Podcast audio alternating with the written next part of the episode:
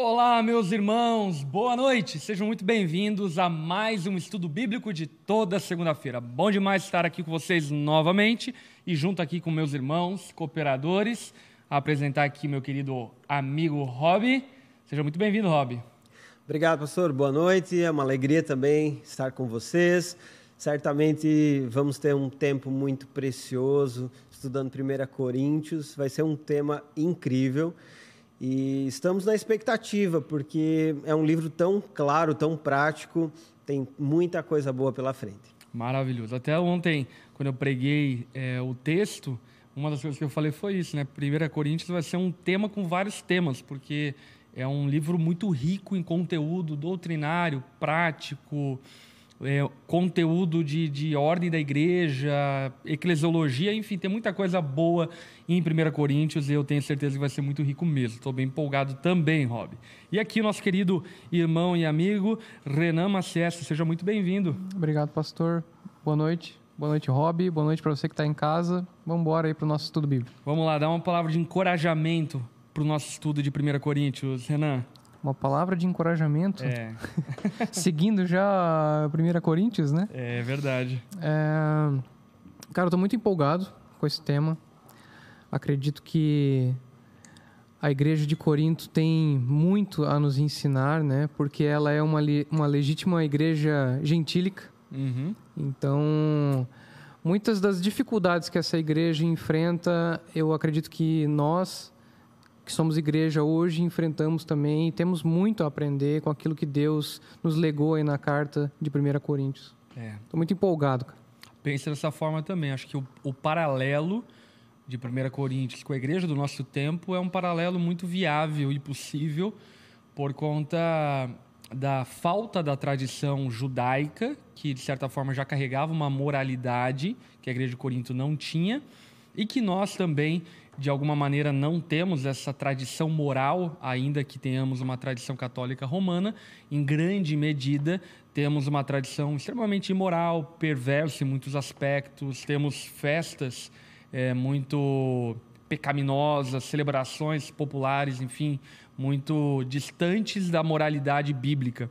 E Corinto era uma cidade e uma igreja que carregava as mesmas dificuldades culturais que antevinham a igreja de Corinto. Então, esse paralelo acho que vai ser bem interessante a gente traçar, até por conta dos assuntos que vão ser abordados ao longo da primeira carta aos Coríntios, como, por exemplo, a imoralidade sexual, o casamento, que são problemas proeminentes do nosso tempo também, bem como era nos dias da igreja de Corinto.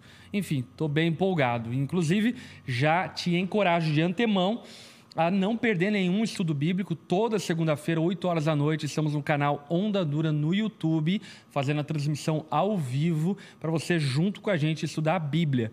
Algo que é muito legal e importante você saber, que é bem legal você pegar aí um bloco de notas, uma Bíblia, uma versão NVT, NVI, que é normalmente que a gente usa. O Renan sempre está com a NAA, não é? NVI.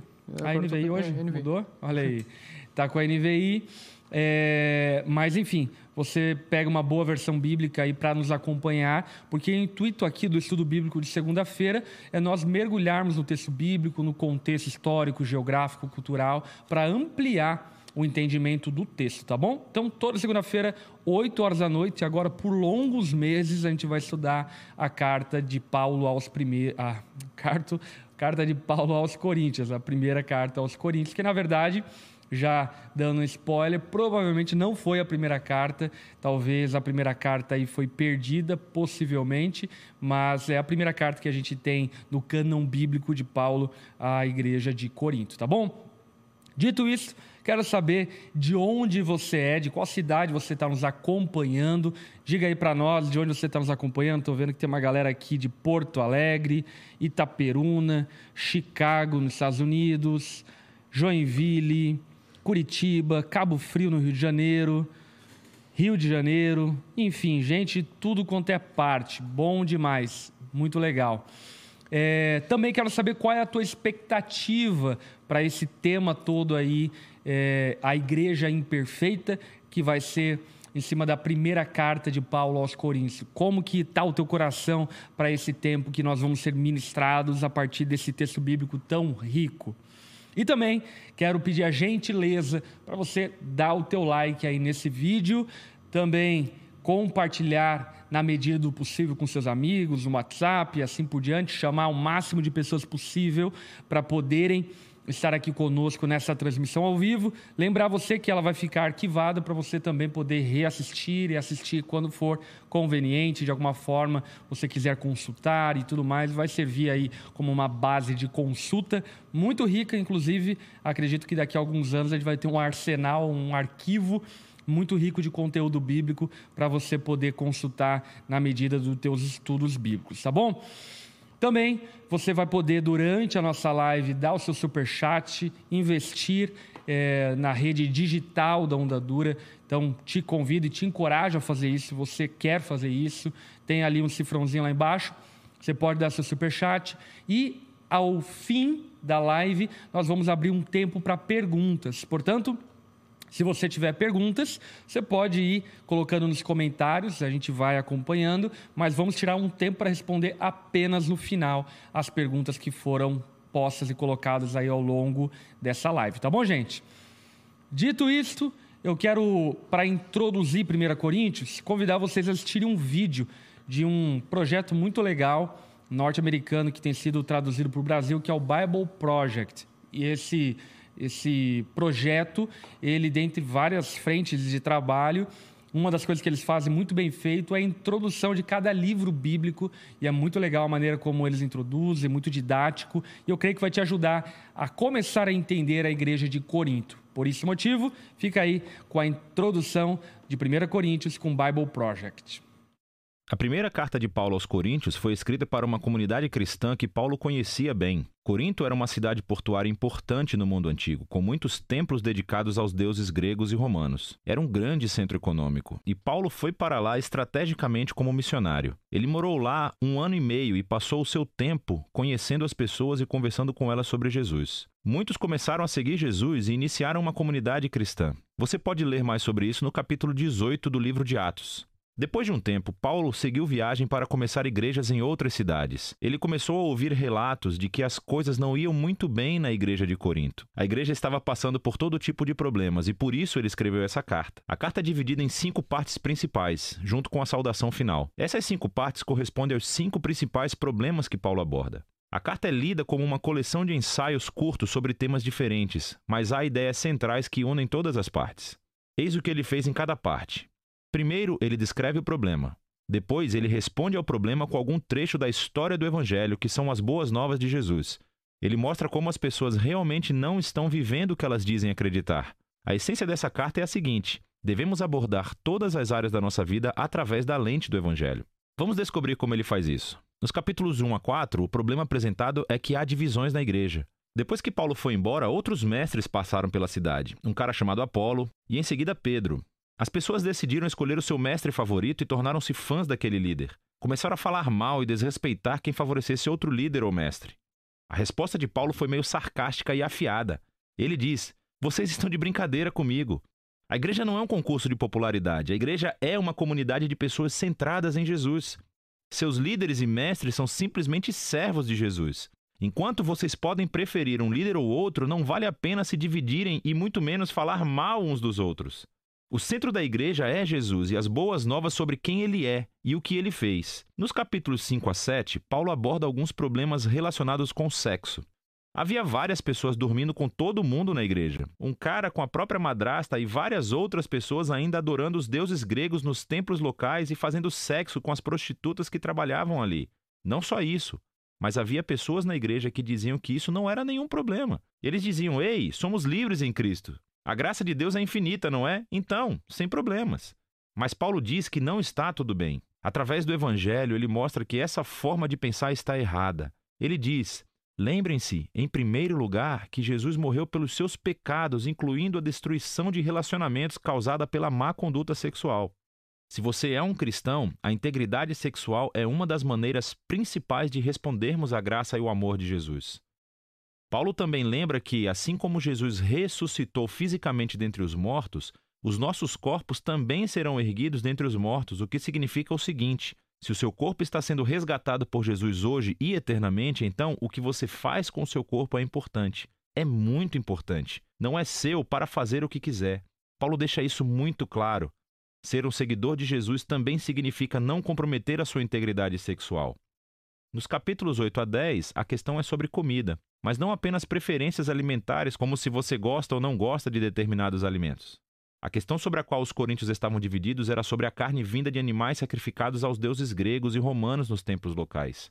Havia uma divisão entre os cristãos judeus e os gentios sobre como responder a esse problema. Mais uma vez, Paulo apela para algumas ideias centrais do Evangelho. Ele diz que a nossa lealdade é, acima de tudo, a Jesus como Senhor e não a outros.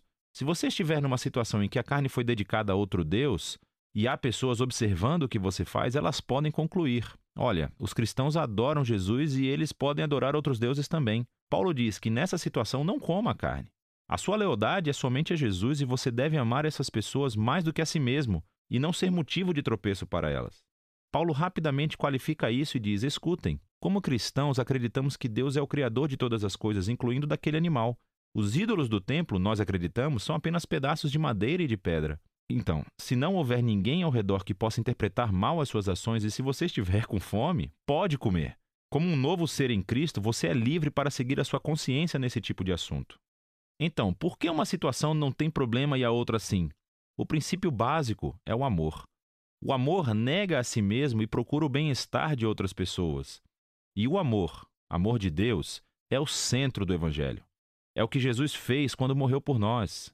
Paulo diz que é o que cristãos devem fazer por outras pessoas. Nos capítulos de 11 a 14, Paulo continua abordando problemas nos encontros semanais de adoração. Havia algumas pessoas que estavam tendo experiências espirituais muito poderosas. Começavam a orar em voz alta e em línguas desconhecidas. Outras pessoas começavam a compartilhar um ensinamento ou uma palavra de Deus e em seguida alguém levantava e interrompia porque também queria compartilhar.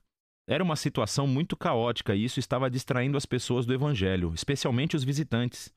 Nesses capítulos, Paulo ajuda-os a pensar, antes de tudo, no propósito desses encontros para ajudá-los a ver que tipo de comportamentos são adequados. Ele diz que o encontro semanal é um lugar onde o Espírito de Deus trabalha através de todos e isso acontece de forma unificada. Ele desenvolve uma metáfora legal sobre a igreja como um corpo humano.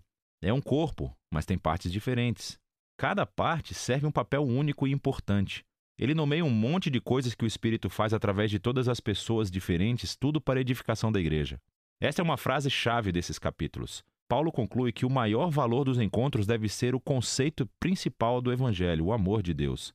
O amor também é uma palavra-chave nesses capítulos. O amor irá obrigar cada pessoa a usar o seu dom para servir e procurar o bem-estar do outro. Paulo aplica isso aos problemas dos coríntios. Algumas pessoas pensam que o objetivo do encontro é ter experiências espirituais intensas ou é ter uma chance de falar o que vem à mente. Paulo diz: escutem, eu sou um grande fã de experiências poderosas de oração. Mas se isso distrai ou assusta outras pessoas, devo parar, porque eu estou pensando mais em mim do que no amor que tenho por essas pessoas. O encontro em torno de Jesus deve ser organizado para que todas as pessoas possam aprender, cantar, adorar e ouvir Deus falando. O último problema que Paulo aborda é a questão da ressurreição de Jesus e a esperança futura para os seus seguidores. Algumas pessoas na igreja diziam que a ideia da ressurreição é ridícula e sem importância para um cristão. Paulo reage a isso. Ele começa dizendo que a ressurreição é uma parte essencial do evangelho. Nós acreditamos nela por causa das centenas de testemunhas oculares que viram Jesus vivo em corpo físico depois de ser publicamente executado pelos romanos. Se Jesus não ressuscitou, Paulo diz, então a sua morte não teve sentido. Estamos todos ainda perdidos no nosso pecado e egoísmo. Devíamos parar de ser cristãos. Paulo então mostra em detalhes como a ressurreição foi a vitória de Jesus sobre a morte e o mal, como é uma fonte de vida e poder para nós no presente e como é uma promessa de esperança futura para todo mundo. A ressurreição de Jesus é a razão para a nossa união. É a razão pela qual devemos manter a integridade sexual, é a fonte de poder para amar outras pessoas mais do que a nós mesmos. E, em última análise, é a nossa esperança para a vitória sobre a morte. Então, Paulo conclui que acreditamos que Jesus foi ressuscitado dentre os mortos, o que significa o seguinte: o Evangelho não é somente um conselho moral ou uma receita para uma espiritualidade particular. É um anúncio sobre Jesus que cria uma realidade completamente nova. E é sobre isso que se trata 1 Coríntios, sobre a capacidade de enxergar cada parte da nossa vida através da lente desse evangelho. É isso daí. Tivemos agora uma baita introdução que te contextualiza muito bem na carta de Paulo, a primeira carta de Paulo aos Coríntios, a primeira carta de Paulo aos Coríntios. E, de fato, enfim, é um projeto muito maravilhoso e que vai te dar aí já um, um background muito legal para entender o contexto da primeira carta de Paulo à igreja de Corinto. Mas antes de tratarmos a carta aos Coríntios é, de uma forma mais detida, eu acho bem pertinente nós retornarmos à plantação da igreja de Corinto, para que compreendamos como ela começou, qual o espírito que trouxe é, o apóstolo Paulo a Corinto e, por consequência, o estabelecimento da igreja. E a narração é, do estabelecimento da igreja em Corinto está lá em Atos, no capítulo 18. Atos, capítulo 18, é o exato momento onde Paulo, na sua segunda viagem missionária, vai até o estreito, atravessa para Corinto e lá em Corinto, então, começa a pregar o evangelho. Então vamos lá. Atos, no capítulo 18, vamos fazer uma leitura desse trecho que narra o estabelecimento da igreja de Corinto, do verso 1 até o verso 17. Pode ler para nós, Rob? Atos capítulo 18, versículo 1 diz assim: Depois disso, Paulo saiu de Atenas e foi para Corinto. Ali encontrou um judeu chamado Áquila, natural do Ponto, que havia chegado recentemente da Itália com Priscila, sua mulher, pois Cláudio havia ordenado que todos os judeus saíssem de Roma. Paulo foi vê-los e uma vez que tinham a mesma profissão, ficou morando e trabalhando com eles, pois eram fabricantes de tendas. Todos os sábados ele debatia na sinagoga e convencia judeus e gregos. Depois que Silas e Timóteo chegaram da Macedônia, Paulo se dedicou exclusivamente à pregação, testemunhando aos judeus que Jesus era o Cristo. Opondo-se eles e lançando maldições, Paulo sacudiu a roupa e lhes disse: Caia sobre a cabeça de vocês o seu próprio sangue. Estou livre da minha responsabilidade. De agora em diante irei para os gentios. Então Paulo saiu da sinagoga e foi para a casa de Tício Justo, que era temente a Deus e que morava ao lado da sinagoga. Crispo, chefe da sinagoga, creu no Senhor, ele e toda a sua casa. E dos coríntios que o ouviam, muitos criam e eram batizados. Certa noite o Senhor falou a Paulo em visão: Não tenha medo, continue falando e não fique calado, pois estou com você e ninguém vai lhe fazer mal ou feri-lo, porque tenho muita gente nesta cidade. Assim, Paulo ficou ali durante um ano e meio, ensinando-lhes a palavra de Deus. Sendo Galho procônsul da Acaia, os judeus fizeram em conjunto um levante contra Paulo e o levaram ao tribunal, fazendo a seguinte acusação: Este homem está persuadindo o povo a adorar a Deus de maneira contrária à lei. Quando Paulo ia começar a falar, Galho disse aos judeus: Se vocês, judeus, estivessem apresentando queixa de algum delito ou crime grave, seria razoável que, os, que eu os ouvisse. Mas, visto que se trata de uma questão de palavras e nomes da sua própria lei, resolvam o problema vocês mesmos. Não serei juiz dessas coisas. E mandou expulsá-los do tribunal.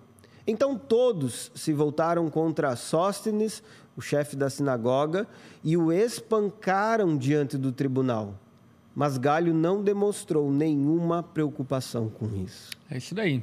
Então a gente percebe que a igreja de Corinto foi estabelecida, plantada claramente pela vontade do Senhor ao ponto que, em certo momento, no verso 9, a palavra deixa evidente que o próprio Senhor fala com Paulo, encorajando Paulo a não ter medo e não fugir da cidade de Corinto, mas perseverar na pregação do evangelho, e Paulo o faz sobre a proteção de Crispo, líder da sinagoga, e durante um período de um ano e meio, 18 meses, Paulo insistentemente prega o evangelho nessa cidade, na cidade de Corinto. E acho que aqui é bem pertinente nós abordarmos um pouco a respeito da cidade. Né? O que é Corinto? A localização geográfica, o que ela representava culturalmente, socialmente, para aquele contexto histórico e geográfico. Vamos lá? Quer fazer comentários, Renan, acerca disso? Bora.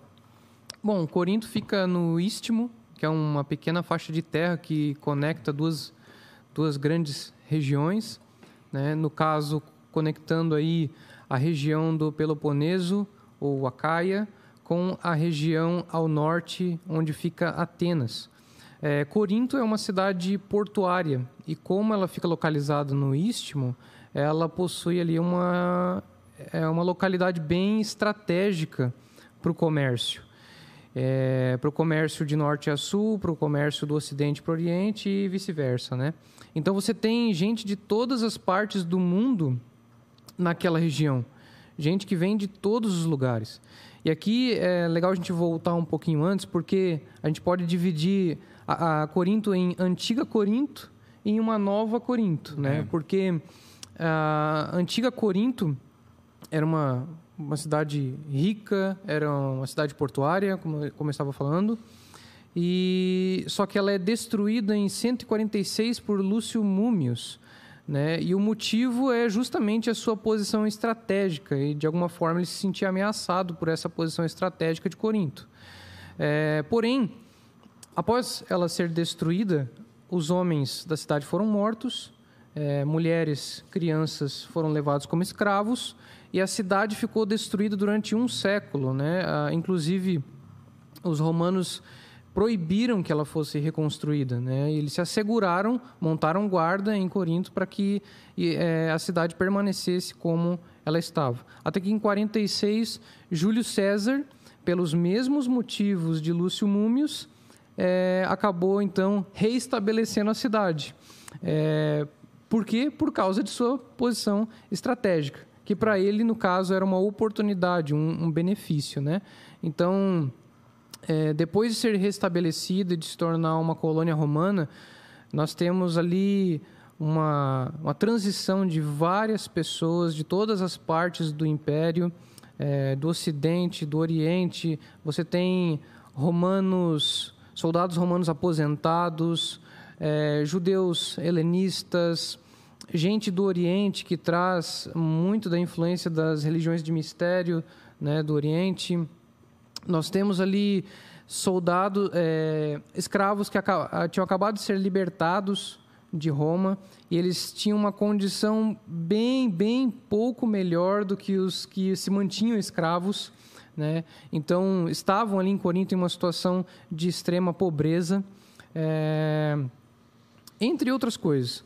Né? Um, é um, é uma mistura de culturas, é uma mistura de religiões, um ambiente completamente sincrético. E em Corinto a gente tem, ao mesmo tempo, gente muito rica e gente muito pobre. Uhum. Né? Por, por conta do comércio, você tem diversas oportunidades, é, gente vendendo de tudo, até mesmo o seu próprio corpo. Né? É, inclusive é, dizia dizia-se que na antiga Corinto, no templo de Afrodite, tinham mil prostitutas é, cultuais, né? onde as pessoas se reuniam, faziam orgias e ali prestavam culto a Afrodite. Um outro dado interessante a respeito da. Supostamente a deusa da fertilidade. Né? Exato. Um, um, outro dado interessante né, que, é que foi encontrado é, em Corinto, na, nas escavações da antiga cidade, é, peças de barro em formato de genitálias que eram oferecidas a um deus chamado Asclépio, que era o deus da cura. Por quê? As pessoas ofereciam esses votos de barro em formato de genitália para Asclépio, por conta de doenças venéreas que né, se espalhavam por causa da imoralidade sexual, que era algo muito forte, algo muito enfim, muito comum em Corinto, né?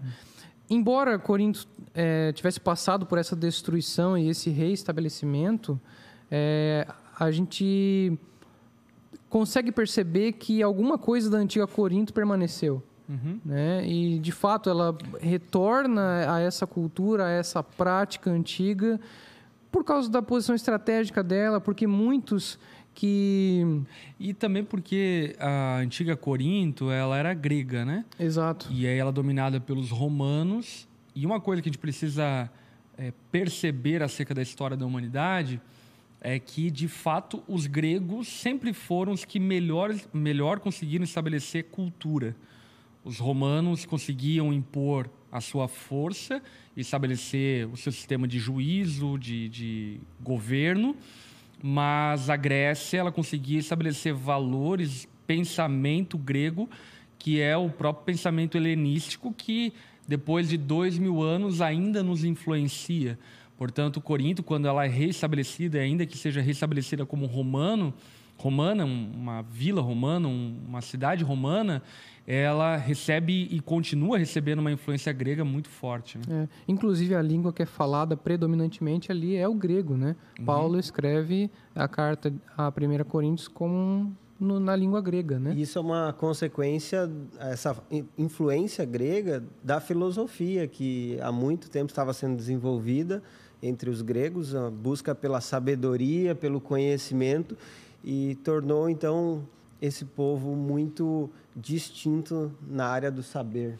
É, e aí você vê, por exemplo, a Grécia, que tem como capital Atenas, ela ficava, como o Renan bem disse, a um istmo de distância de Corinto. Corinto é mais, quase uma ilha que, um pequeno estreito de terra, ligava Atenas, que era a capital do conhecimento, da intelectualidade grega, que ainda que dominada pelos romanos, perseverava é, durante o tempo e não se apagava, né? O Corinto sempre teve muita carga da, do intelectualismo grego, da vaidade do conhecimento grego e, inclusive, é, da imoralidade grega, né? Porque é algo que a gente não costuma falar muito, a gente sempre vai lembrar dos filósofos e pensadores gregos, mas grande parte do pensamento grego passava pelo conhecimento do corpo, pelas experiências sexuais, assim por diante, que fazia parte da cultura grega de uma maneira proeminente, né? Boa.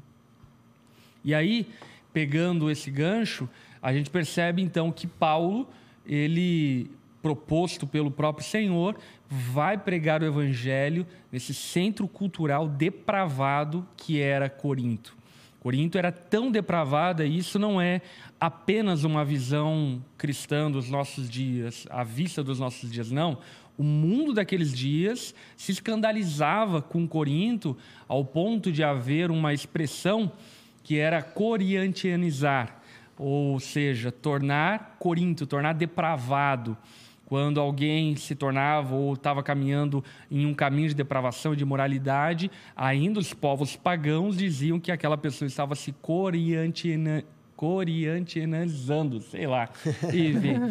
É, mas havia uma hegemonia do pensamento que, de fato, Corinto era um lugar de depravação, era um lugar de pecaminosidade, assim bem como nos nossos dias existem cidades no mundo que nós conhecemos elas por causa da sua depravação, por causa da sua imoralidade, cidades como Las Vegas, Amsterdã, que são capitais da imoralidade e da depravação, e Corinto era um desses eh, centros de depravação e moralidade daqueles dias. Talvez até isso ajude uh, todos nós a entender um pouco das dificuldades dessa igreja, porque era uma cidade onde se alimentava muito a busca pelo prazer, por estar bem, por se sentir bem, por fazer o que você quer, o que é, dá na sua mente, ou seja, o que a carne está pedindo. É. Logo, você tem uma igreja que está inserida numa cultura e que precisa começar a lutar contra essa cultura, que precisa começar a vencer é, esse, esses princípios que são vividos pelas pessoas em geral. Ela precisa estar na contracultura, como diria John Stott, e para isso ela depende inteiramente da pregação do evangelho para então se aproximar daquilo que o Senhor deseja. Perfeito. Então agora vamos abordar a carta de Paulo, a primeira a carta de Paulo à igreja de Corinto, 1 Coríntios. Como bem falamos, provavelmente não foi a sua primeira carta.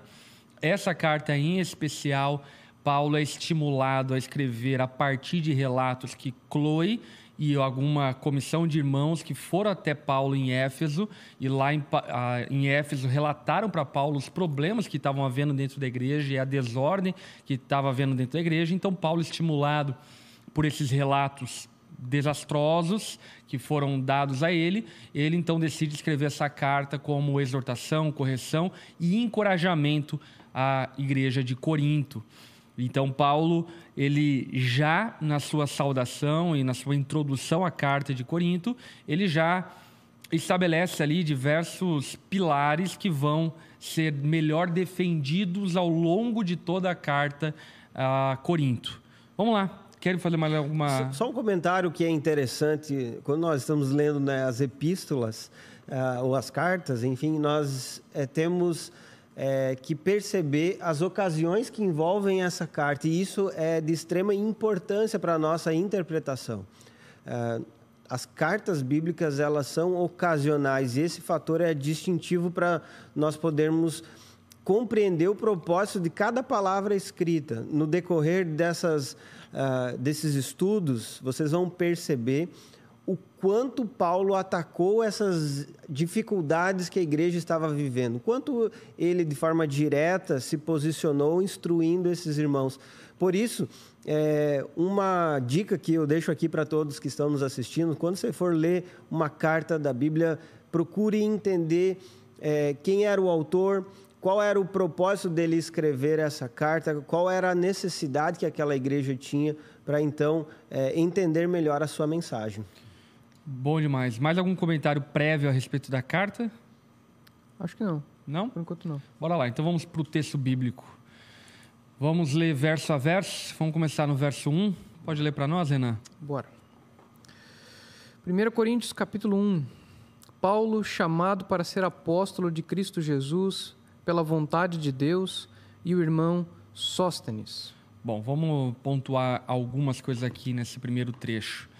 É, é muito importante que lembremos que, conforme lemos em Atos capítulo 18, o apóstolo Paulo foi o plantador da igreja de Corinto. E posterior à plantação daquela igreja, o apóstolo Paulo, como um plantador de igrejas, continuou a sua viagem missionária, estabelecendo igreja em outras regiões. Depois, então, que Paulo saiu, veio supostamente um novo líder chamado Apolo, e posterior a Apolo vieram outros líderes, e Paulo vai lidar, logo depois dessa introdução que nós vamos dar hoje, com os dilemas da divisão que havia naquela igreja. Agora, o que é surpreendente aqui, nesse primeiro verso, é que Paulo, sim, está dando uma carteirada apostólica. E não uma carteirada vaidosa, ele não está querendo se promover mas ele está querendo lembrar a igreja de Corinto quem ele era. Por conta do quê? Por conta de que havia é, na igreja de Corinto é, sido estabelecidos diversos boatos, difamações, falácias a respeito da autoridade de Paulo, da pessoa de Paulo, e de alguma forma houve uma descredibilização de quem Paulo era, embora ele mesmo tenha implantado e estabelecido aquela igreja. E eu quando comecei a meditar e refletir nesse texto, eu confesso que eu fiquei em lágrimas, eu chorei de pensar que o apóstolo Paulo, ele que havia se doado por aquela igreja de uma forma tão corajosa, precisa relembrar aquela igreja quem ele era para que ele pudesse ter créditos e ser ouvido por aquela igreja. E isso certamente não foi uma situação muito confortável para Paulo. Eu não consigo ler esse verso e pensar que Paulo está querendo se promover. Eu acho que Paulo estava carregado de lamento e tristeza de ter que reafirmar algo que não precisava ser reafirmado, que de fato já havia sido comprovado pela própria igreja de Corinto, quanto lá ele esteve estabelecendo ela e plantando ela. Portanto, Paulo, ele aqui está dando uma carteirada apostólica, e essa carteirada apostólica é uma carteirada que evoca a autoridade que ele recebeu do Senhor. É, ele não está aqui entrando, digamos assim, na competição de autoridade. Paulo está dizendo: olha, pela vontade de Jesus, eu fui feito apóstolo, portanto, a autoridade que eu carrego ao falar essas palavras é uma autoridade diferenciada de qualquer outra pessoa que porventura venha falar a vocês e ensinar a vocês. E tem um detalhe até que Paulo utiliza a expressão kletos, que é chamado, na voz passiva, ou seja, ele está deixando claro para esses irmãos: eu fui chamado para ser apóstolo de Jesus Cristo. Eu não me chamei, eu não procurei isso, eu não busquei isso. E todos nós sabemos que, na verdade, ele era um perseguidor. Então, ele esclarece para esses irmãos que o chamado que ele tem como apóstolo é algo que não veio dele mesmo, é algo que ele recebeu do Senhor. Ele é tão somente a pessoa que foi destinada a cumprir essa função. Né? Exatamente, o encarregado. Como a própria palavra apóstolo significa, né? Ela literalmente significa enviado. E até acerca disso, acho que é importante fazermos um paralelo a respeito do nosso tempo, acerca do uso da nomenclatura apóstolo. É proibido usar a nomenclatura apóstolo? Não.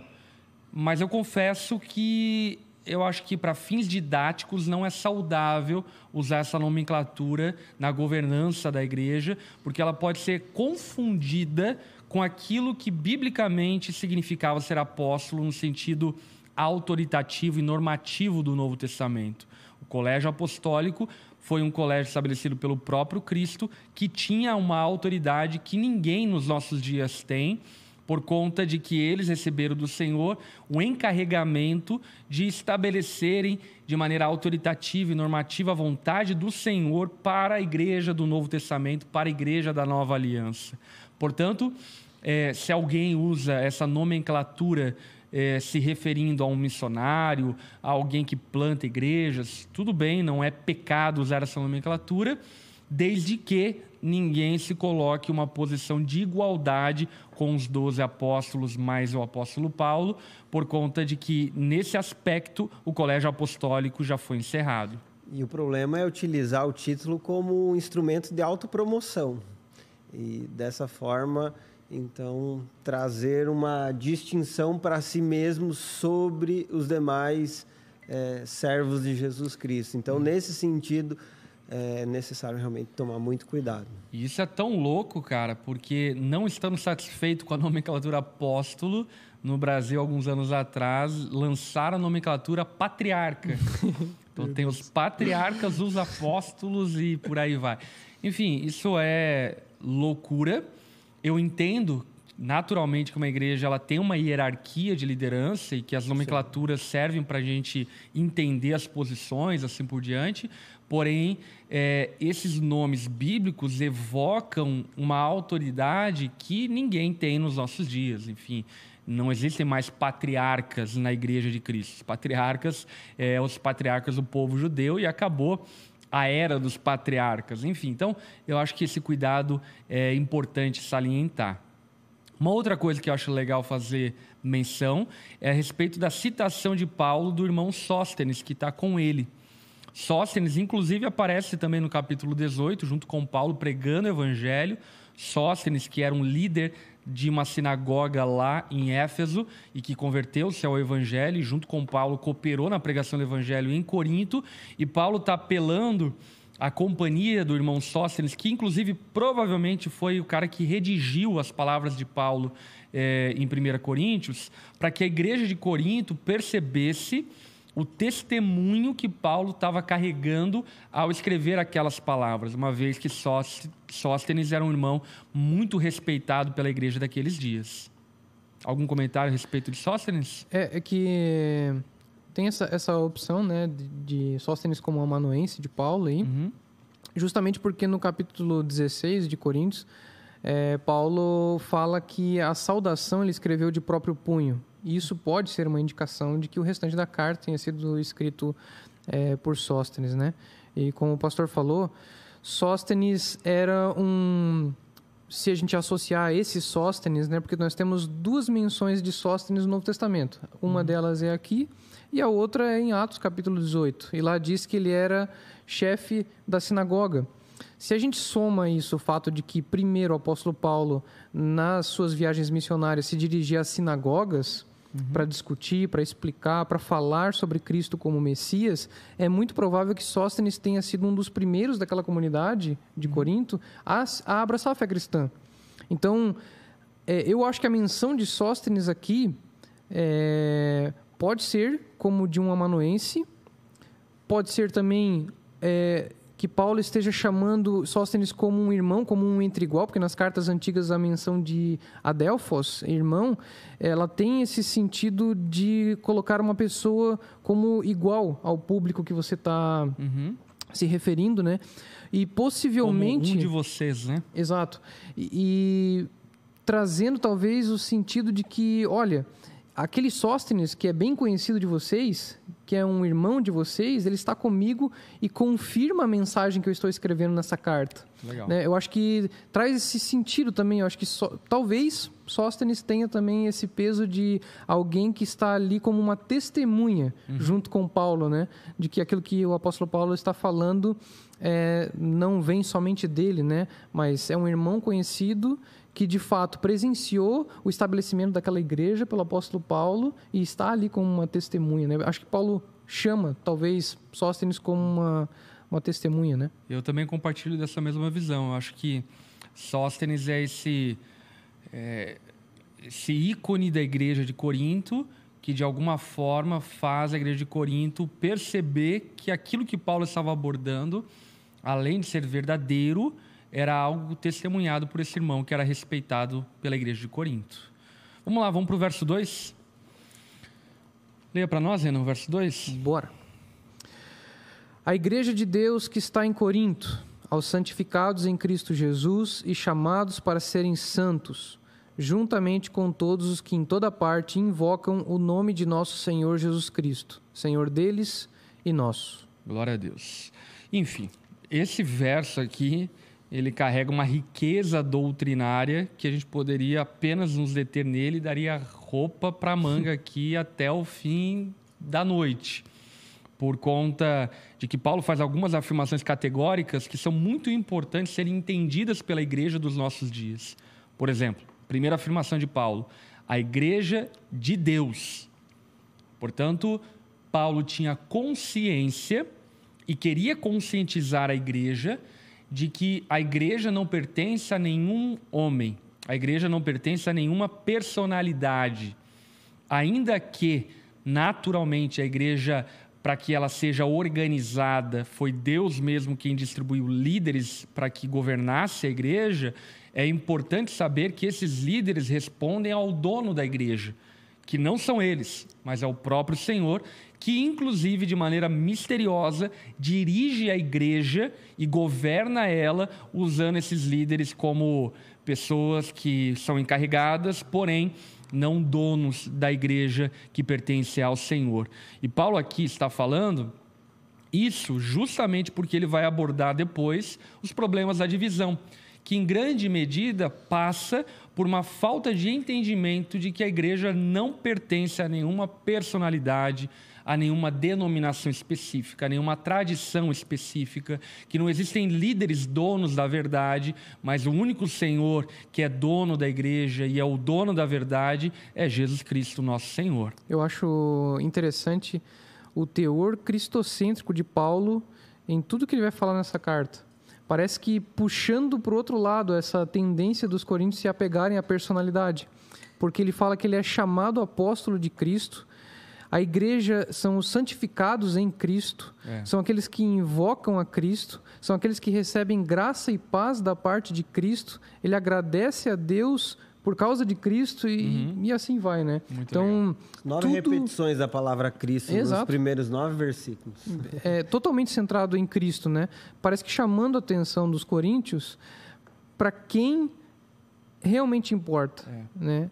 E é muito legal isso, e isso a gente deixa para a semana que vem, por conta de que lá na Igreja de Corinto, grande parte da divisão era forjada por pessoas que amavam algumas personalidades específicas que passaram pela Igreja de Corinto e tiveram essa relevância e importância, e alguns irmãos ignoravam eh, esses líderes e diziam pertencer a Cristo. E aí Paulo vai fazer a gente compreender e entender que, na verdade, Todos aqueles irmãos fazem parte do corpo de Cristo, são servos de Cristo e, portanto, se pertencemos a Cristo, também pertencemos aos nossos irmãos. E a grande questão não é qual é o nosso preferido, a grande questão é quem Cristo deu-nos para liderar e governar a igreja em determinado período, em determinado tempo, como foi o caso da igreja de Corinto. Esse fundamento que ele está lançando nas, nos primeiros versos dessa carta mostra para a igreja que o conhecimento doutrinário sobre pertencer ao Senhor, pertencer a Deus, fazer parte desse povo de Deus, é algo essencial para uma vida, para uma prática cristã correta. Essa concepção de que Deus era o centro da igreja, que Deus era o dono da igreja, que Deus era Senhor sobre a igreja, precisava conduzir o entendimento deles, inclusive para suportar qualquer adversidade que eles pudessem enfrentar enquanto igreja, porque Deus estava conduzindo esse povo. E se a igreja é de Deus, Ele é quem a conduz, a direciona, é Ele quem a encaminha. E por isso, é, esses irmãos precisavam descansar nessa certeza. Essas palavras elas são é, muito bem colocadas, né? Esses, esses fundamentos é. teológicos do, dos primeiros versículos eles são essenciais para o desenvolvimento dessa prática correta. E aí a gente avança. A igreja de Deus em Corinto, ou seja, a igreja de Deus una, universal, a igreja mística, essa igreja que transcende tempo, barreiras, geografia, ela é materializada, ela precisa ser materializada em uma comunidade. Paulo aqui de uma maneira muito poderosa está desmontando essa possibilidade de pertencermos à igreja invisível de Deus sem pertencer à igreja visível de Deus, que tem um CEP, que tem uma cidade, tem uma, uma localidade, que tem uma região, tem uma comunidade. Porque é algo que, ainda que no espírito dos nossos dias seja um tanto quanto é, repudiado, nós não podemos negar acerca da fé cristã é que a, a, fé cristã ela é em essência comunitária. E é impossível pertencermos a Cristo sem pertencermos ao corpo dele. E pertencermos ao corpo dele através da comunidade local no caso ali essa comunidade era a comunidade que se reunia em Corinto. Prosseguindo mais uma afirmação categórica aqui de Paulo.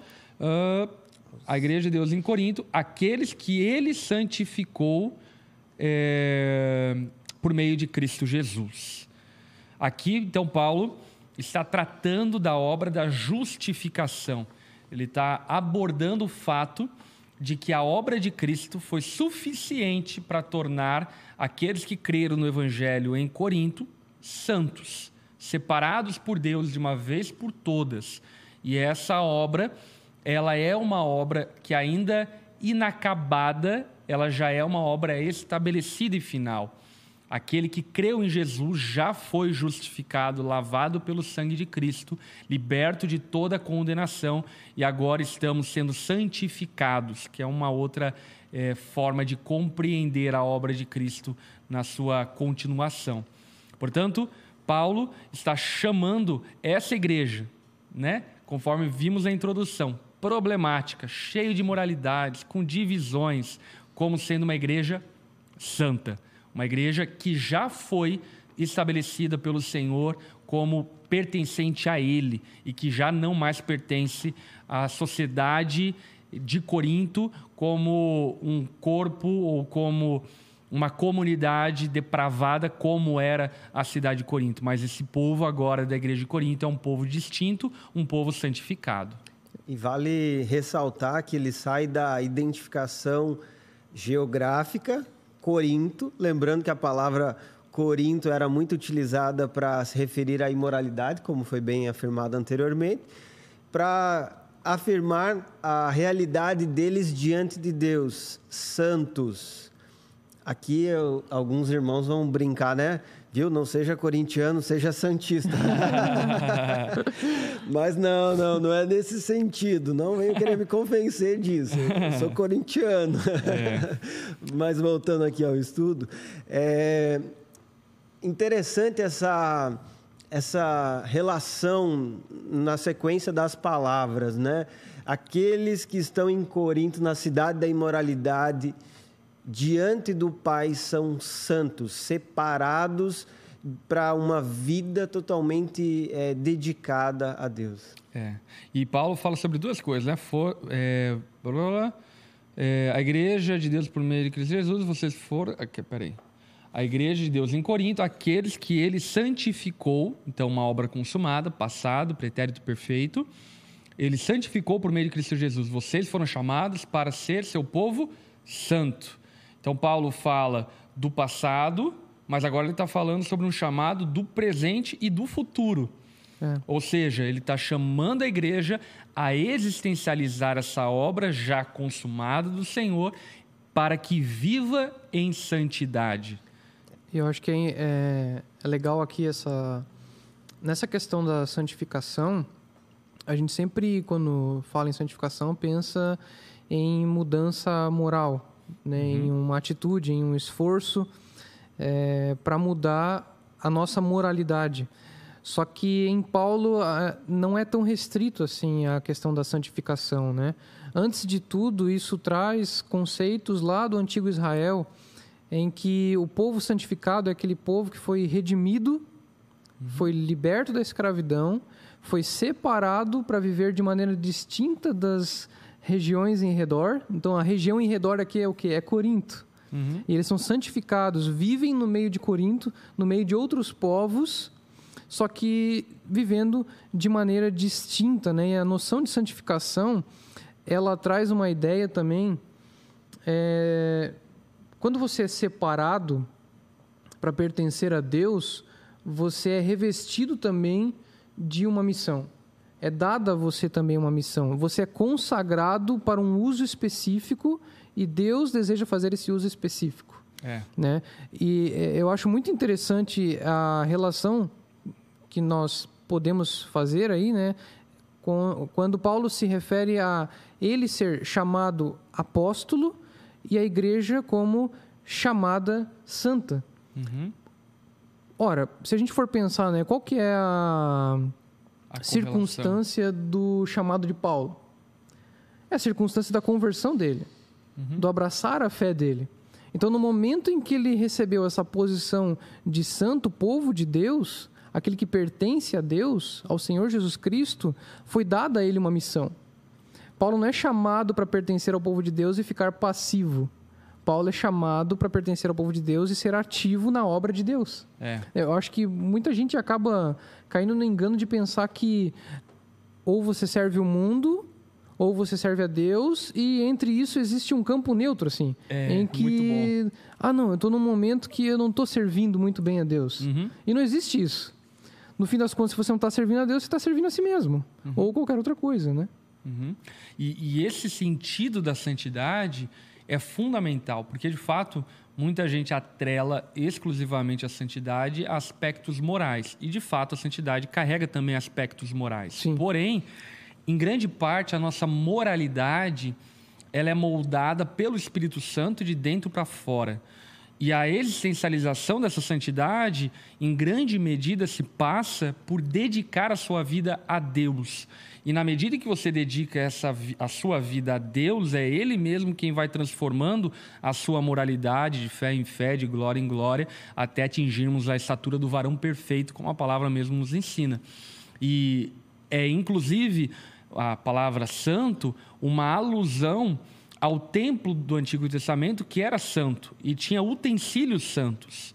Havia o pão santo, havia a colher santa, havia o menorá santo, havia utensílios santos. E é muito legal isso porque existe um menorá moralmente melhor do que o outro? Não. Portanto, a palavra santidade ela não está relacionada, em última instância, exclusivamente ao aspecto moral.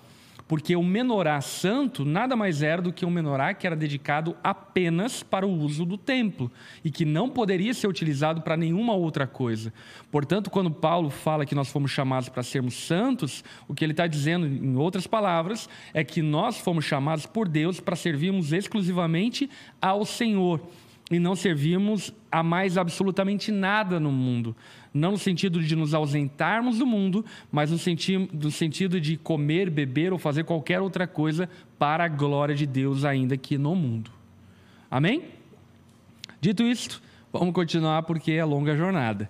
É, vocês foram chamados por Deus para ser seu povo santo, junto com todos, em toda parte que invoca o nome de nosso Senhor Jesus Cristo. Então, Paulo aqui, ele também traz a, a alusão de entendermos que a igreja de Cristo é muito maior do que uma comunidade que se reúne em uma localidade.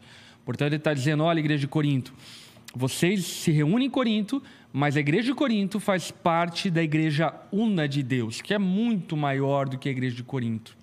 E de fato, toda a igreja local, ela precisa é, compreender a sua parte dentro de um todo, que não é apenas um todo denominacional, mas é um todo interdenominacional, interconfessional a Igreja de Cristo ela é formada por diferentes partes, por diferentes confissões de fé, por diferentes abordagens de cristianismo, óbvio, né? Preservando o credo que nos define como cristãos, mas uma vez que é, preservamos esse credo e professamos uma fé bíblica genuína em Cristo, existem diferenças entre é, igrejas, diferenças, entre denominações que precisam ser compreendidas e aceitas para que compreendamos a nossa parte no todo. Portanto, Paulo ele está trazendo clareza para a igreja de Corinto de que eles fazem parte de algo muito maior do que eles mesmos. Só gostaria de fazer um, um comentário nesse sentido relacionado àquilo que nós temos aqui na Onda, né? Um, é um slogan, eu posso até dizer assim, uma igreja que se reúne em muitos lugares. Uhum. E isso é tão bíblico que precisa ser ressaltado é. para todos entenderem. Hoje mesmo estávamos orando pelas nossas igrejas, implantações, é, pelas é, igrejas que estão estabelecidas em outros países, inclusive. E um dos motivos da nossa oração foi para que Deus fortaleça nossos irmãos e que eles entendam que eles pertencem a esse corpo, mesmo estando numa realidade ou numa circunstância diferente da que é vivida aqui em Joinville, na sede. É, eu gostaria de fazer essa aplicação exatamente para todos os irmãos entenderem. Nós estamos juntos, estamos indo na mesma direção, servindo ao mesmo Senhor e fazemos parte do mesmo corpo. E é importante vocês assimilarem isso diante de qualquer adversidade ou até mesmo diante de algum engano né, de Satanás que queira tomar a mente das pessoas achando que é separado, é distinto. Não, nós somos um, vivendo em lugares distintos, sim. Até mesmo realidades é, por causa da circunstância local, da cidade, enfim, vários motivos que podem fazer essa diferença mas nós estamos em unidade como uma família. É, eu, eu costumo dizer que é aquela coisa, né? É, todo mundo precisa olhar para o lado. Então, assim, se você está numa comunidade local e olha para o lado, você percebe que pertence aos seus irmãos. Se a comunidade local olha para o lado, ela percebe que pertence a uma denominação, um conjunto de igrejas. Se esse conjunto de igrejas olha para o lado, ele percebe que pertence a um conjunto de igrejas maior do que aquele conjunto. E se esse conjunto de igrejas desse tempo olha para o lado, percebe que pertence, na verdade, a Cristo. Portanto, existe um trabalho de cada comunidade a não olhar apenas para si, né? não olhar para baixo, mas olhar para o lado, olhar para os seus irmãos e perceber que faz parte de um todo muito maior. Amém? Amém. Vamos ali para a saudação. Paulo então diz: Que Deus, nosso Pai, Senhor Jesus Cristo, lhes dê graça e paz Paulo aqui faz uma junção de duas saudações, uma grega e uma hebraica, o shalom e a, a graça, que era uma saudação grega, junta essas duas saudações que fazem todo sentido estarem conectadas e deseja então essa igreja em forma de oração, graça e paz, uma vez que obviamente só temos paz por meio da graça de Cristo. Eu Quer gosto, acrescentar? Eu gosto muito da definição que William Hendrickson dá para a palavra paz, ele diz que é o sorriso de Deus refletido na alma do crente. E essa compreensão é muito importante porque é utilizada em muitas saudações uh, nas cartas. E o cristão ele deve entender essa paz em Deus através de, de Cristo Jesus que traz uma alegria no nosso coração, que traz essa certeza Deus ele está sorrindo para nós graças ao nosso Senhor Jesus Cristo e nós podemos então nos aproximar de verdades duras que vão ser ditas nessa carta, mas com a certeza de que temos um Pai amoroso que está nos corrigindo e instruindo. De que temos paz com Deus, né? O maior presente, não tenho dúvida disso. Vamos lá, vamos seguir. Verso 4. Pode ler para nós, Renan? Bora. Sempre dou graças a meu Deus por vocês, por causa da graça que lhes foi dada por Ele em Cristo Jesus. Pode prosseguir um pouco mais, que eu acho que vai fazer mais sentido.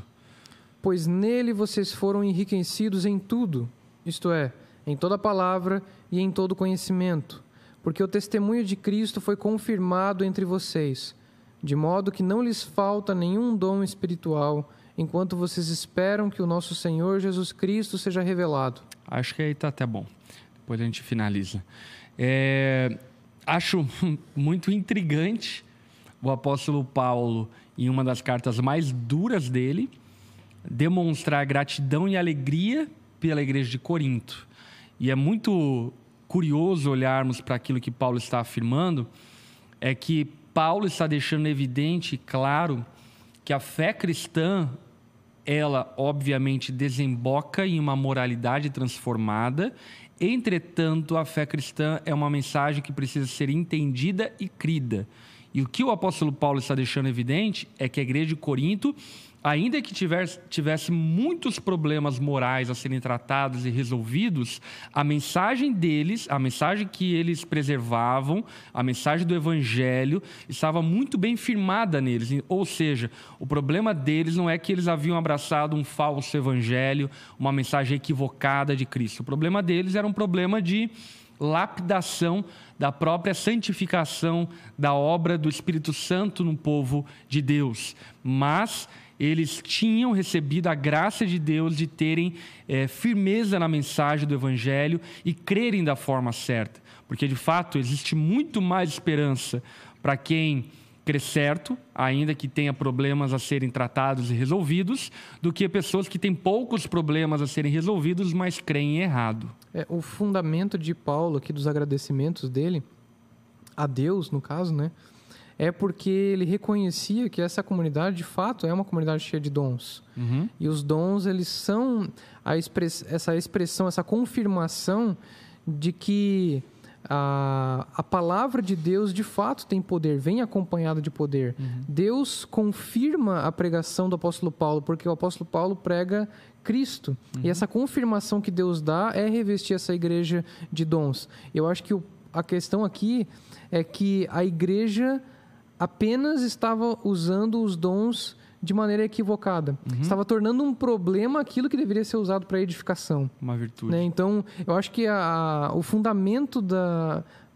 Paulo sabe dos problemas daquela igreja, mas ele não deixa de reconhecer aquilo que Deus fez nela. Muito bom. Né? E aquilo que pode ainda ser restaurado, porque essa comunidade ainda é povo de Deus, né? Como é. o pastor estava falando. E isso é maravilhoso, né? Porque é, parece ser um tanto quanto antagônico ao moralismo, ao legalismo que por vezes nós mesmos carregamos. É, Paulo ele está fazendo uma afirmação muito desafiadora acerca dessa igreja, dizendo: olha, vocês são igreja de Deus. E lembra, é uma igreja que, como a gente vai ver ao longo da carta, tinha problema de incesto, tinha problema de é, relações sexuais e imoralidade entre os irmãos os irmãos iam para a ceia e se embriagavam, eram gulosos, comiam, não deixavam comida para o outro. Tinha problema de ordem no culto de maneira desastrosa, aonde as pessoas falavam em línguas é, não inteligíveis, não havia ninguém que interpretasse, o culto era uma bagunça, uma babel, ainda que como povo de Deus. Mas no fim disso tudo, Paulo ainda assim reconhece que ainda que essa igreja fosse imperfeita, ela foi chamada pelo Deus perfeito e, portanto, havia um selo que, como bem disse o Renan Macieski, que era confirmado através dos dons espirituais, havia um selo de que essa igreja de fato pertencia ao Senhor. E tem um princípio importante aqui para líderes também, a importância de olhar para as pessoas como é, instrumentos da graça de Deus ou pessoas alcançadas pela graça de Alvo Deus. Alvo da graça de Deus. Alvos, isso, exatamente. Alvos da graça de Deus. É, quando nós entendemos isso, nós é, sabemos que essa pessoa já foi agraciada com algo grandioso. Ela estava caminhando em direção à condenação e foi salva pelo Senhor. E nós precisamos é, enxergar isso com gratidão, como fonte de louvor e até mesmo encorajamento para continuar servindo a essas pessoas, continuar ensinando, instruindo, andando a segunda milha, a terceira, enfim, fazendo mais e mais para orientar e encaminhar essas pessoas, pois o Senhor já as libertou. Logo, nós estamos cuidando, liderando, enfim, pastoreando as pessoas que fazem parte do rebanho de Cristo. Exatamente. E acho que algo que a gente não pode deixar escapar aqui é esse entendimento e esse alinhamento de expectativa no sentido de que a Igreja de Cristo é imperfeita. Uhum. Inclusive, é o título do nosso tema, a Igreja Imperfeita. E eu digo isso porque, por vezes, nós colocamos uma expectativa na igreja que, na verdade, precisa ser posta em Cristo. Como bem aqui está claro é, nesses nove versículos, Paulo ele não está colocando em nenhum momento a expectativa na igreja. Todo momento a expectativa é em Cristo. É o Cristo que deu paz, é o Cristo que santificou, é o Cristo que tem chamado, é o Cristo que é fiel, é o Cristo que confirmou a mensagem no meio deles, enfim. Portanto, a esperança da igreja imperfeita não é a própria igreja imperfeita. A esperança da igreja imperfeita é o Deus perfeito ao qual ela confessa, ao qual ela crê. E isso faz com que alinhemos a nossa expectativa no sentido de não colocarmos expectativas que são é, utópicas a respeito da Igreja de Cristo. E é óbvio que problemas precisam ser tratados, e a carta de 1 Coríntios é problemas a serem resolvidos. É claro que críticas precisam ser feitas dentro de ambientes adequados. É claro que ajustes precisam ser feitos na igreja imperfeita. Não é aquela coisa do tipo, nós somos imperfeitos e vamos continuar imperfeitos e temos orgulho de sermos imperfeitos. Não. Mas é aquela postura de que somos imperfeitos, somos uma obra inacabada e cremos que o Senhor irá terminar e concluir essa obra que ele começou em nós. Até, só voltando um pouquinho antes ali, pastor, na questão da, de invocar o nome de nosso Senhor Jesus Cristo, né? Que em toda parte se invoca esse nome.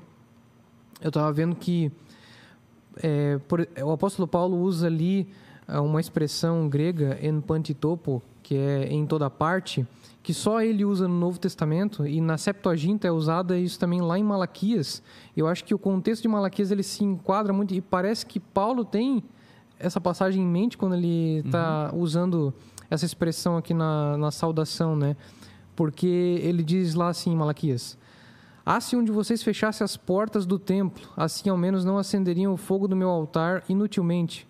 Não tenho prazer em vocês, diz o Senhor dos Exércitos, e não aceitaria suas ofertas, pois do Oriente ao Ocidente, grande é o meu nome entre as nações. Em toda parte, aí em toda parte. Muito legal. Uhum.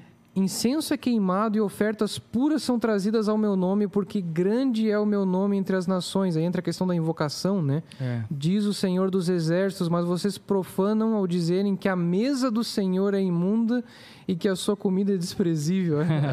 As questões da, relacionadas à, à ceia, né? Sim. Enfim, Sim. e outras questões aqui mais que vão aparecendo depois, quando vocês trazem animais roubados, aleijados e doentes e os oferecem em sacrifício, também a questão do sacrifício que aparece uhum. ali, né? Na... Das comidas dedicadas a ídolos, né? É. Muito legal esse paralelo, muito, muito rico esse paralelo, porque de fato é, Paulo está aqui tratando com uma igreja gentílica, e no caso lá Malaquias está exortando o povo judeu, e nesse contraponto, Paulo está lembrando, como Malaquias afirma, que de fato o nome do Senhor ele é, é invocado em todas as partes da terra, porque de fato não servimos ao Deus de uma nação, mas servimos ao Rei dos Reis, Senhor dos Senhores, aquele que é sobre tudo e sobre todos. Portanto, Paulo aqui ele vai falar acerca é, dessa riqueza de dons espirituais que essa igreja tem, fala sobre a capacidade, o entendimento, a mensagem que essa igreja tem. Ou seja, Paulo está deixando muito claro e evidente que essa igreja possui tudo o que precisa para continuar avançando rumo àquilo que o Senhor tem a ela, ao ponto de que a partir desse discernimento de tudo aquilo que Deus derramou sobre essa igreja, ou seja, entendimento, capacidade, dons espirituais, Paulo então está extremamente encorajado e esperançoso que, ainda que o cenário não seja muito é, agradável da igreja de Corinto, ele está esperançoso que essa igreja atingirá o alvo. E isso está muito bem declarado a partir do verso 8 até o verso 9. Vamos ler? Lê para nós, Renan ele os manterá firmes até o fim, de modo que vocês serão irrepreensíveis no dia de nosso Senhor Jesus Cristo. Fiel é Deus, o qual os chamou à comunhão com seu Filho Jesus Cristo, nosso Senhor. Maravilhoso, né? Paulo aqui está é, elevando essa soberania de Deus ao chamar-nos para a comunhão por meio de Cristo e dizendo: olha, é, a esperança não está em vocês, mas está em quem chamou vocês. E cremos que ele os manterá firmes até o fim.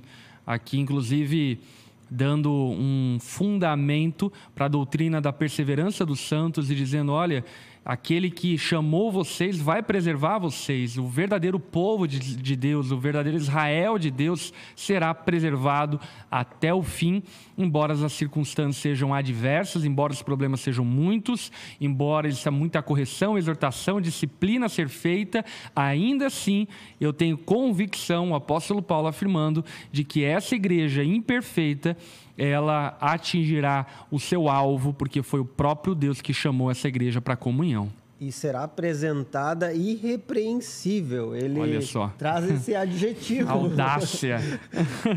Quanta fé do apóstolo Paulo, a igreja de Corinto vai ser apresentada irrepreensível, mas a fé dele não está na igreja em si, mas no Senhor dessa igreja. Olha aí, gente, a onda dura tem esperança. Nós temos. É, bom demais. Paulo, ele está aqui colocando para fora toda a sua expectativa que repousa em Cristo. E eu acho essa cristocentricidade de Paulo que nós reafirmamos aqui durante esse estudo bíblico precisa ser elevada no nosso entendimento, sabe? Por vezes nós somos muito carnais ao olhar para os problemas da igreja. Somos muito naturais ao olharmos para as dificuldades, para as imoralidades. E eu, inclusive, digo para você que provavelmente, é, olhando para a igreja de Corinto, ela não seria uma igreja que muitos de nós frequentaria ou gostaria de participar. Porque os problemas delas são severos, são problemas que Hoje, ainda que há igrejas que tenham problemas semelhantes, mas é, existe uma raridade. A igreja de Corinto, de fato, era uma igreja problemática, mas ainda assim era igreja de Deus, ainda assim havia esperança, porque Cristo, de fato, havia sido confirmado por meio da pregação do Evangelho àqueles irmãos, e eles seriam. É, se tornariam e se tornaram irrepreensíveis quando Cristo os chamou. E é bom também ressaltar o que Paulo diz que eles foram chamados à comunhão com o Filho Jesus.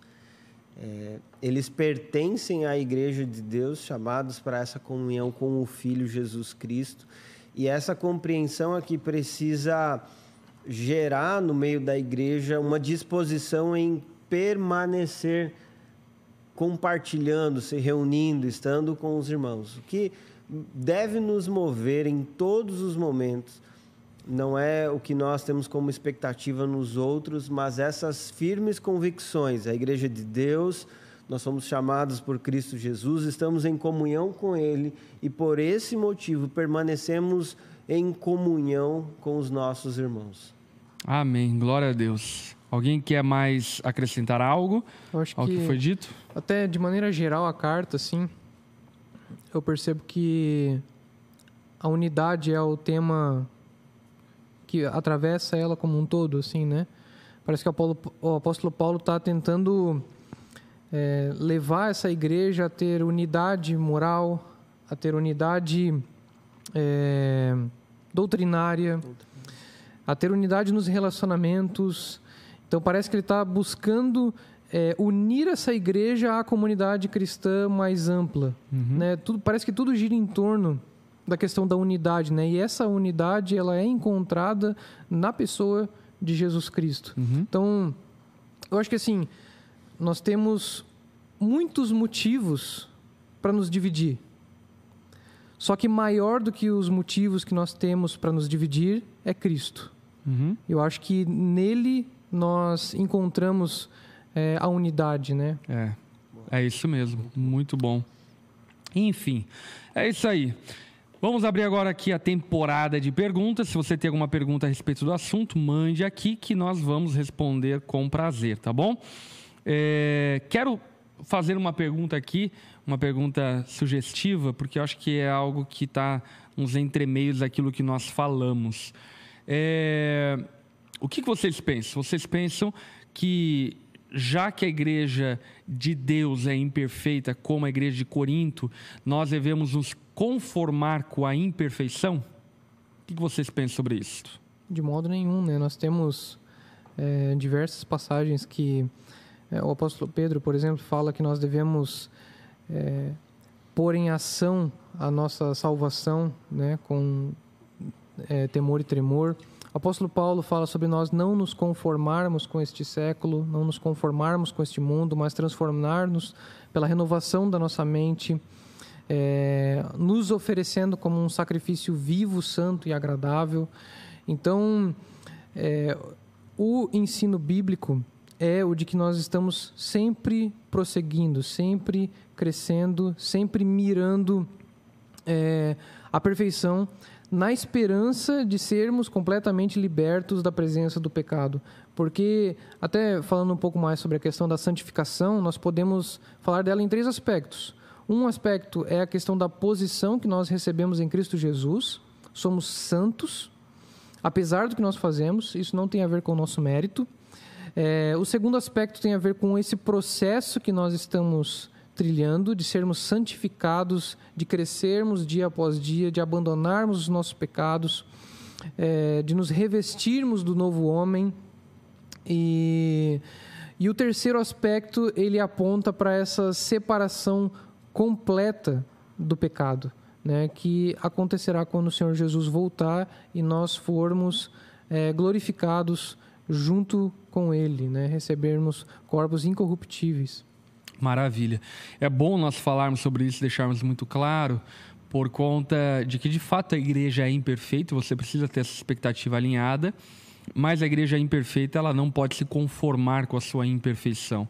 Nós precisamos ser transformados de glória em glória, de fé em fé, e portanto, ainda que haja imperfeições dentro da igreja, há a necessidade, se de fato ela é uma igreja de Cristo, de que haja sempre contrição, arrependimento, aperfeiçoamento e, na medida do tempo, nós sejamos transformados cada vez mais na medida de Cristo. Amém? Olha lá, tem uma pergunta aqui do Everton. O Everton perguntou: é muito bom aprender sobre as Escrituras com vocês. Existem diferentes níveis de santidade? E aí, Rob, existem diferentes níveis de santidade? Nós percebemos que a compreensão do evangelho vai possibilitando uma vivência, uma prática diferenciada entre os cristãos. Não que alguém tenha um aparelhinho para medir, né? Um, um santômetro, algo nesse sentido. Nós não podemos é, fazer isso através de uma análise exterior.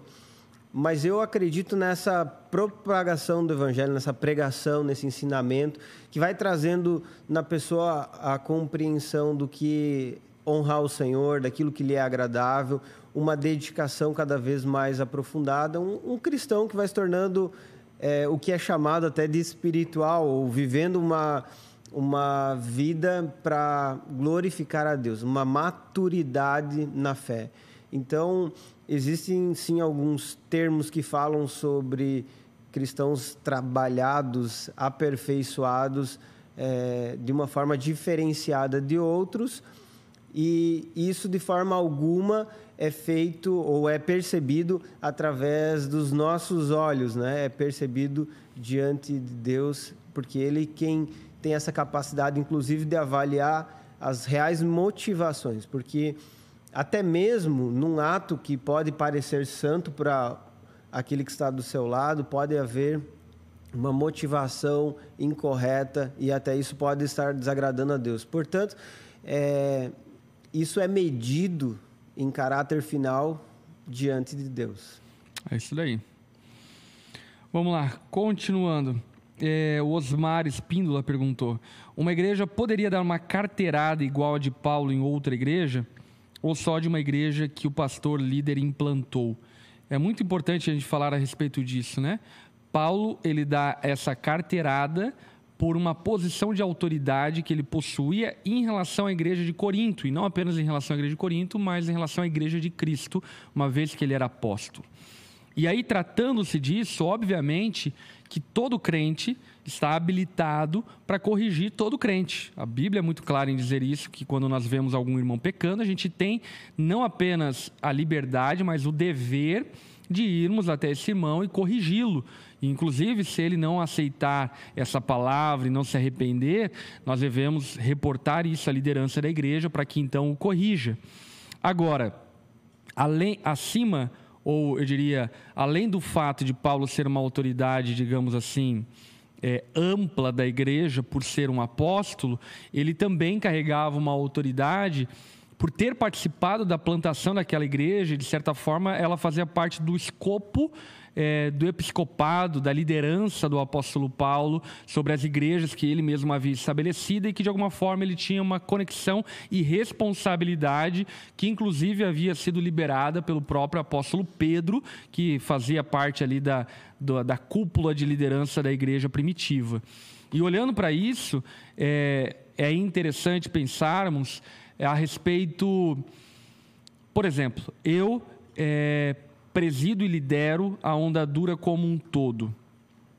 E já houveram várias circunstâncias, situações onde eu precisei dar uma carteirada de liderança a alguma igreja, a algum pastor que de alguma forma parece que havia se esquecido ou se envaidecido ou tomado de perversidade, de pecado, acabou de alguma forma ignorando a posição de liderança que Deus me pôs dentro dessa comunidade que é a onda dura.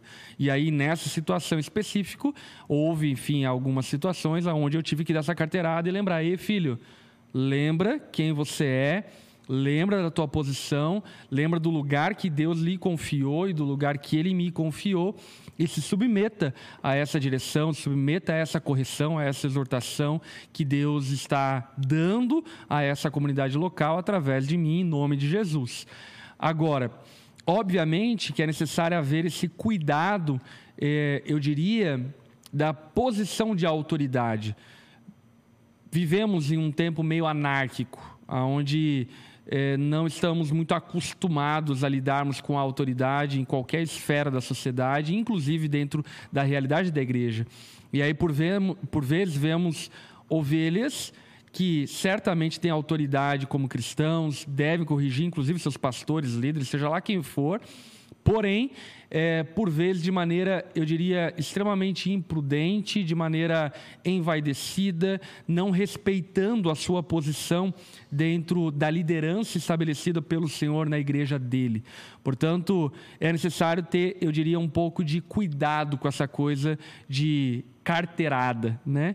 Para que nós não extrapolemos a autoridade que o Senhor mesmo confiou a nós dentro do corpo dele.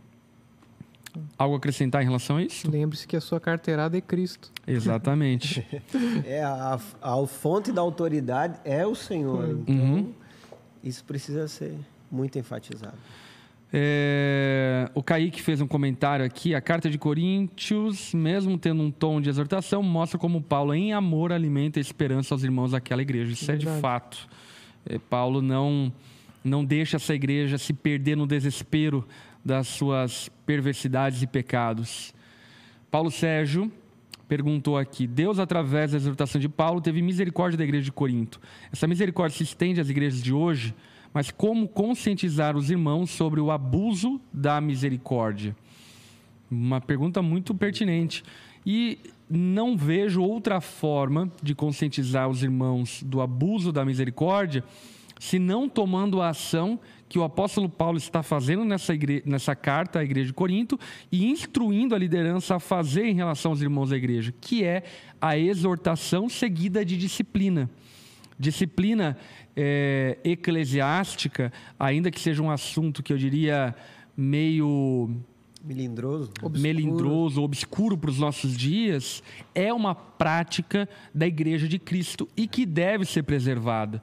A disciplina é uma forma de a Igreja não banalizar o pecado mas os irmãos compreenderem e entenderem a necessidade de arrependimento. O apóstolo Paulo, ao longo dessa carta e também na sua segunda carta aos Coríntios, ele vai abordar a questão da disciplina espiritual e da necessidade da correção daqueles que estão em pecado.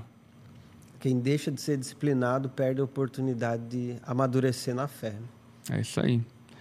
É, o José pergunta: como Paulo trataria o comércio da fé nos dias de hoje? É uma pergunta muito vaga, porque é um contexto histórico, cultural, econômico completamente diferente do nosso contexto. Algo que dá para perceber é, acerca, obviamente, da pregação evangélica e, por consequência, da pregação do apóstolo, é que todo o rendimento financeiro não servia para ostentação da igreja como um todo, mas servia para o próprio para a própria promoção do reino de Deus. Portanto, Paulo, como Cristo, ele aguça a igreja a agir em generosidade para que o reino de Deus seja promovido. Portanto, algo que eu com certeza diria que o apóstolo Paulo e todos os outros apóstolos é, confrontariam é, são comportamentos. É, ostensivos ou ostentadores da igreja cristã é, a respeito do recurso, do dinheiro e assim por diante. Porém, é muito vago nós falarmos sobre como Paulo trataria o comércio, porque é outro tempo, é outra cultura, é outra economia, é outra mentalidade, é outra forma de encarar o dinheiro e tudo mais. Algo acrescentar? É, eu penso que. Não sei se eu entendi bem a pergunta, mas eu, uma coisa eu tenho certeza. Acho que Paulo não ficaria procurando o ministério para uhum. dar no meio, né? Uhum. Acho que ele tinha mais o que fazer também. boa fala, Renan, boa fala. E isso, isso é uma fala muito pertinente, né? Porque até inclusive Neemias, em algumas oposições que nós tratamos, né? Neemias fala exatamente isso. Fala, olha, tem muito trabalho para fazer para ficar resolvendo picuinha de sambalate, que enfim, que estava falando e conjecturando. E, e, de fato eu percebo que muitos cristãos é, estão em uma posição, eu diria, é, de desperdício de tempo, analisando coisas que desconhecem, falando sobre coisas que nunca entenderam, nunca compreenderam, nunca fizeram parte. E passando vergonha. E passando vergonha, por consequência. E de certa forma, é, contrapondo a, o objetivo, a missão da igreja como um todo, né? Enfim, vamos lá. É, mais perguntas. Se Paulo fosse disciplinar uma igreja nos dias de hoje, abominaria o uso das redes sociais como vemos em várias comunidades? Olha, eu acredito que não. Por quê? A própria carta aos Coríntios, ela segue uma estrutura ela tem uma saudação, ela tem uma ação de graças, barra oração, barra é, voto de saúde ou prosperidade. É, depois você tem o corpo da carta e uma saudação final. Essa era a estrutura das cartas desse período. Paulo segue exatamente a mesma estrutura das cartas, como é, Paulo segue o protocolo da época. Ele usa um meio de comunicação E o que o apóstolo Paulo faz aqui nessa carta é cristianizar a maneira de escrever. Ele segue o protocolo. Por exemplo, a gente vê aqui uma saudação tripartida. Versículo 1 é remetente, versículo 2 destinatário, versículo 3 a saudação propriamente dita.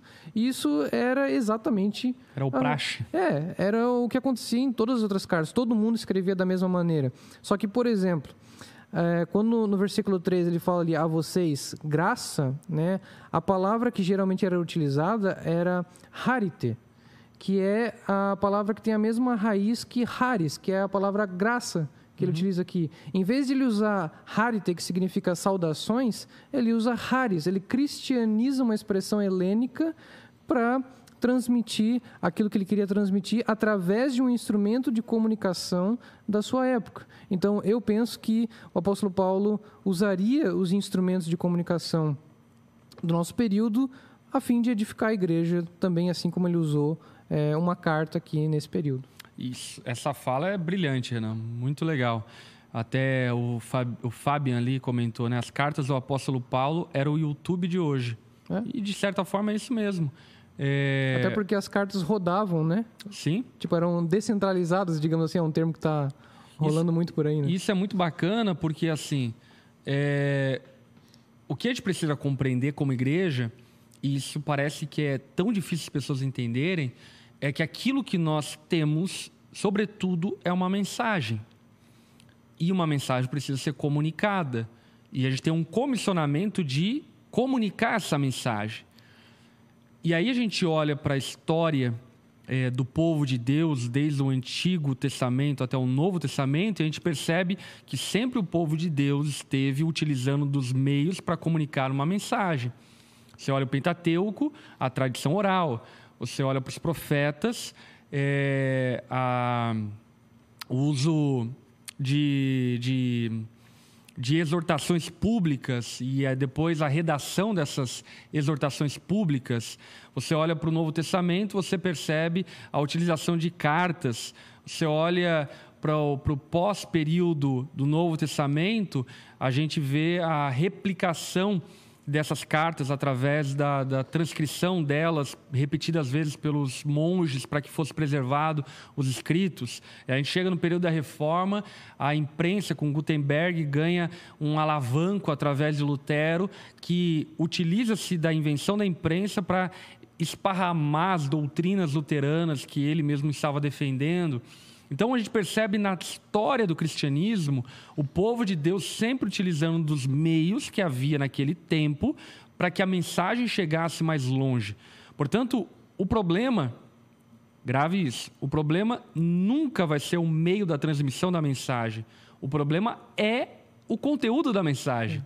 Qual é a mensagem que está sendo compartilhada? Então o problema não é ah, aqui tem um youtuber que está falando. O problema é o que ele está falando. É uma mensagem fidedigna com a palavra de Deus? Ou meio é, estádios, Billy Graham, que usava de estádios para pregação. O problema não é propriamente a utilização do estádio como meio, mas é qual é o conteúdo da mensagem, uma vez que nós temos uma mensagem que precisa ser preservada e anunciada. Mais um detalhe também sobre isso é o gênero literário, né? Na Bíblia nós temos diversos gêneros é. literários que eram é. utilizados em sua época e com exceção aos evangelhos que basicamente transformaram as biografias em é, mensagens direcionadas, que é um gênero totalmente distinto e deve ser estudado à parte.